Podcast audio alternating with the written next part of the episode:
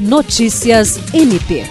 O Ministério Público do Estado do Acre, por meio do projeto Mediação, Intervenção Efetiva nos Conflitos Escolares, do Núcleo Permanente de Incentivo à Autocomposição na Paz, realizou na tarde desta segunda-feira, 19 de setembro, a solenidade de formatura da turma de mediadores mirins da Escola Frei Heitor Maria Turrini, na Cidade do Povo.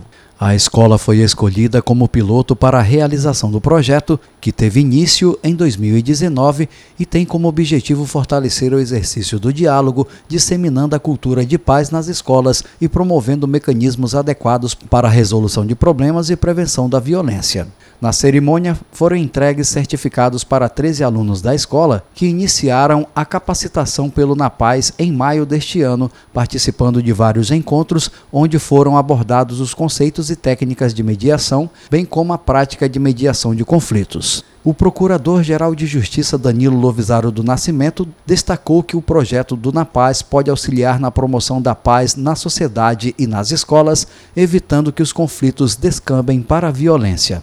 A coordenadora do Napaz, promotora de justiça Diana Soraya Tabalipa Pimentel, ressaltou o trabalho de capacitação dos mediadores mirins.